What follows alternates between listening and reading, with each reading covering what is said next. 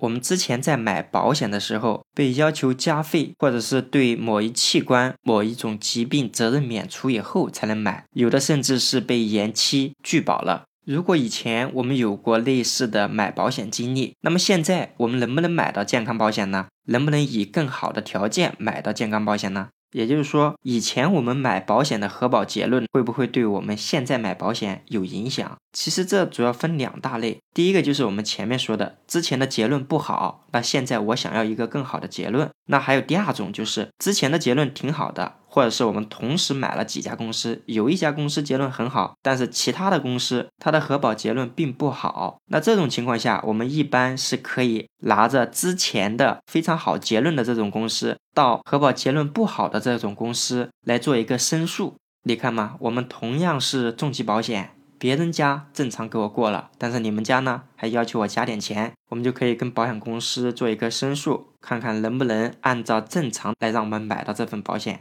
那接下来我主要就是说，开题说的，之前买保险核保结论不好，它会不会影响我未来买保险呢？这里我不能说它一点影响都没有，但不代表未来我们买保险都买不到了。那为什么这样说呢？主要的原因就是每一家保险公司它的一个风控啊不太一样，在保险行业来看。也就是说，每家公司的核保尺度并不是一样的。比如我曾经就遇到过，有一个客户呢，他体检查出来尿酸比较高，尿酸的数值大概接近六百，在买有一家保险公司的时候，需要加费才能买得到。当时我们同时投了三家公司，那其中有一家是直接让他通过了这个问题不用加费的，其中有两家公司全部都是要得加费。那由于客户想要的是两家公司的保险合在一起，那于是我们就拿着其他家公司的核保结论，你看他不是把我们正常通过了吗？也不用加费，我们回头来找另外有一家公司，就来申诉一下，看一看我们这个尿酸的问题能不能不给我们加费就能通过。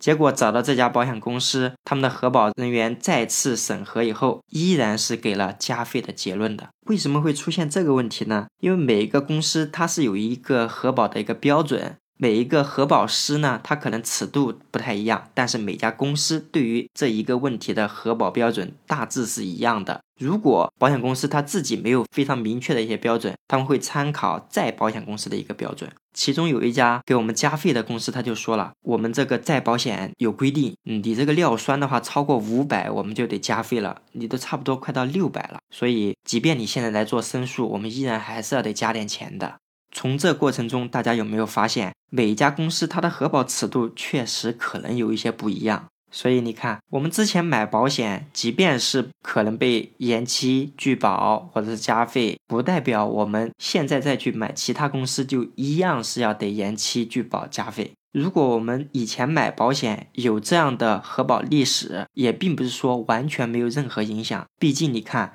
我们买健康保险，特别是重疾保险，每一家公司都会问到您曾经买保险是否被延期拒保、加费或者是条件承保。当我们遇到保险公司问到这样的问题，我们还是一定要如实回答。具体怎么去核，让保险公司自己定就行了。我为什么说以前我们核保的结论可能不好，也不代表现在一定就不好呢？还有这样的一个核保经历。客户选的保险公司呢，选了两次，两次都是同一家公司，但是产品不一样。第一次选的是互联网上面的产品，那第二次呢，也是这家公司的，当然不是互联网上的产品了，就是线下的产品。客户一开始呢，看上的是他们家互联网的那一款产品，买上去之后，因为甲状腺彩超提示回声不均，还有一个是血红蛋白有点小异常，直接给客户拒保了。他所在的地区可选的保险公司确实也不怎么多。这家公司线下呢，恰好有一款产品